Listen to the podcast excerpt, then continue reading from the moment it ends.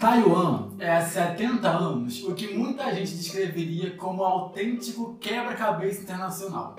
Não existe consenso nem no nome da ilha que também se chama República da China. O fato é que até hoje a situação está indefinida e nesse vídeo eu vou explicar um pouco porque Taiwan é um assunto tão polêmico, alvo de tantas saias justas internacionais.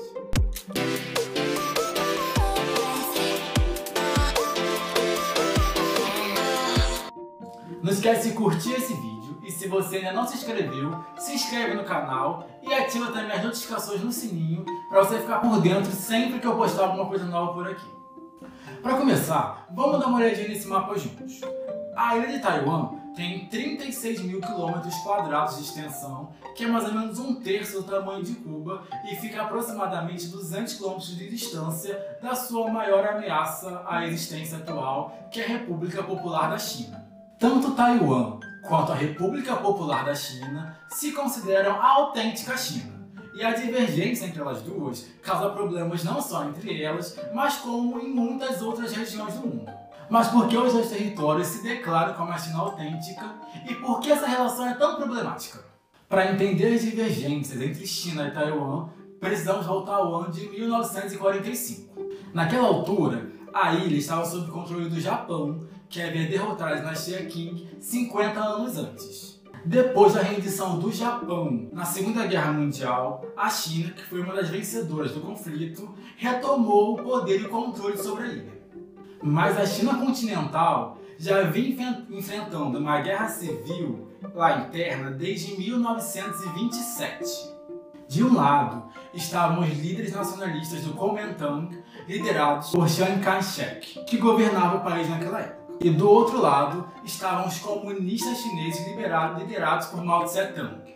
No final, o Partido Comunista saiu vitorioso e em 1 de outubro de 1949, Mao Tse-tung proclamou a República Popular da China, né, o nascimento da República Popular da China.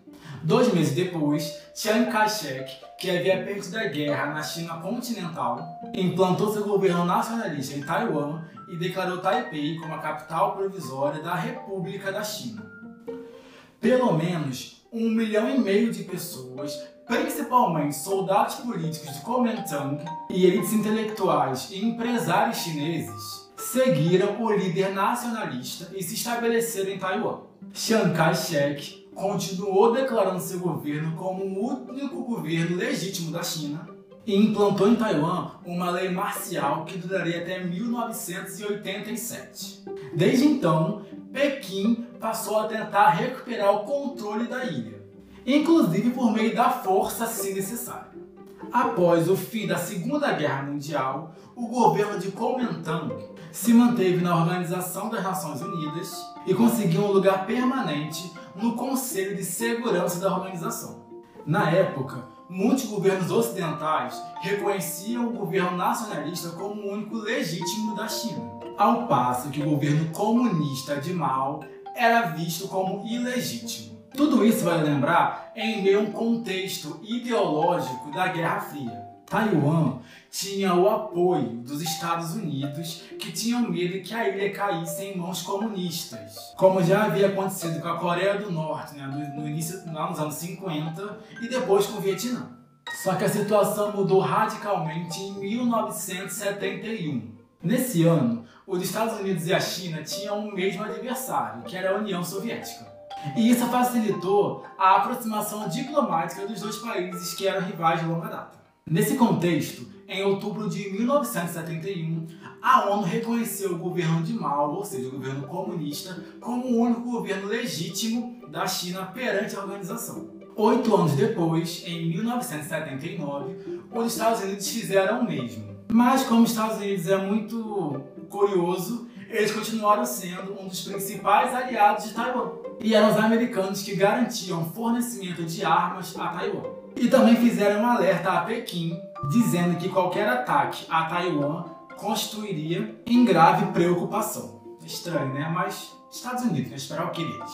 Esse posicionamento, inclusive, se mantém até hoje. E como eu disse no início do vídeo, Taiwan tem um reconhecimento internacional muito limitado. A partir dos anos 70, o número de estados que reconheciam o governo de Taiwan como legítimo foram caindo constantemente. Hoje em dia, só 15 estados consideram a República da China, ou seja, Taiwan, como governo legítimo. O Brasil deixou de reconhecer a ilha como Estado soberano em 1974. A República Popular da China se nega a manter relações diplomáticas oficiais com países que reconhecem a ilha de Taiwan como um Estado soberano. a gente sabe que o Brasil atualmente não pode fazer isso porque ele é praticamente hoje em dia a fazenda da China. Mas alguns países que ainda consideram Taiwan como Estado soberano é Nicarágua, Guatemala, Honduras e Paraguai. Mas tudo acontece porque a China considera que Taiwan é uma ilha rebelde que pertence ao seu território. Os governantes taiwaneses, por sua vez, consideram que eles, que eles são um Estado soberano, com constituição própria, inclusive um exército com mais de 300 mil soldados. Taiwan já não faz parte mais praticamente nenhum comitê internacional, como o Comitê Olímpico Internacional e a Organização Mundial da Saúde.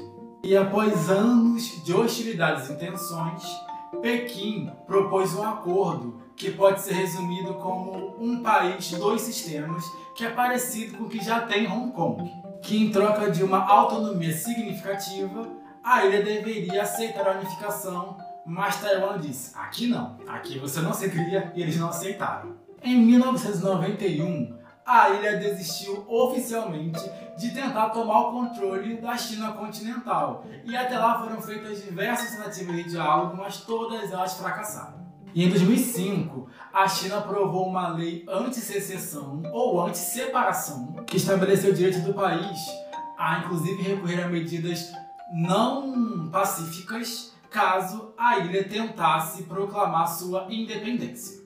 O governo de Xi Jinping, né, o atual governo, já disse inclusive várias vezes que se Taiwan tentar declarar sua independência, ele vai recorrer ao uso da força. Mas ainda não falamos de um ponto importante, que é a economia de Taiwan. Na década de 70, a economia taiwanesa era a segunda que mais crescia em toda a Ásia, atrás apenas do Japão. A ilha, inclusive, né, faz parte daquele grupo chamado Tigres Asiáticos, junto com Hong Kong, Singapura e Coreia do Sul, e até hoje eles têm uma economia pujante. E apesar das divergências diplomáticas entre Taipei e Pequim, as relações econômicas entre as duas partes têm crescido consideravelmente. Empresas taiwanesas já investiram dezenas de bilhões de dólares na China e pelo menos um milhão e meio de taiwaneses vivem na China continental. Não, na verdade, um milhão e meio não. Um, pelo menos um milhão de taiwaneses vivem na China continental. Aumentei meio milhão, mas é um milhão. E atualmente, Pequim tem relações comerciais muito próximas com Taiwan. O que é visto por alguns especialistas como a renúncia de fato da independência da ilha. Já outros especialistas enxergam isso como possível freio a intervenções militares da China na ilha, porque isso iria afetar a economia deles diretamente. Pessoal, né? É uma coisa que eu nunca. É de, quando meta dinheiro, as pessoas começam a se dar bem, né? É tipo, isso não se fala aqui, mas eu te pago, tu me paga, tá tudo certo. Não sei se é maturidade ou ganância, a gente tá aí pra descobrir isso. Mas a verdade é que as relações entre China e Taiwan são cheias de detalhes curiosos. Eu vou contar um pra vocês. Nos anos 70, o líder comunista Mao Tse-tung estava buscando reconhecimento da China continental. Como parte desse esforço, ele convidou um time de jogadores de tênis de mesa norte-americano para fazer um jogo de exibição lá no país. Os jogadores e jornalistas né, que foram para a China seriam os primeiros norte-americanos a pisar em solo chinês depois de mais de 20 anos. As partidas foram um sucesso e marcaram o início da quebra de gelo entre os governos norte-americanos, Estados Unidos, e a China comunista. E menos de um ano depois desse jogo lá de tênis de mesa, o presidente Nixon dos Estados Unidos fez essa visita na China, aquela famosa visita na China. A visita do presidente americano, né, culminou posteriormente no reconhecimento dos Estados Unidos da China comunista como único governo soberano lá, né, do, da China em 1979, como eu falei aqui no início do vídeo. E a estratégia de usar lá o tênis de mesa ficou conhecida como a diplomacia do ping-pong, que talvez você já tenha ouvido falar em algum lugar ou lá no livro de história, que lembro você estudou isso alguns anos atrás. E você? O que achou dessa história entre China e Taiwan? Comenta aqui embaixo o que você achou. Não esquece de curtir esse vídeo se você curtiu esse conteúdo, se inscrever no canal, compartilhar com seus amigos e me falar também se tem algum outro país que você tem dúvida de como é a história, tem uma história curiosa, que eu estudo e se eu me sentir capaz eu venho aqui falar com vocês sobre o assunto.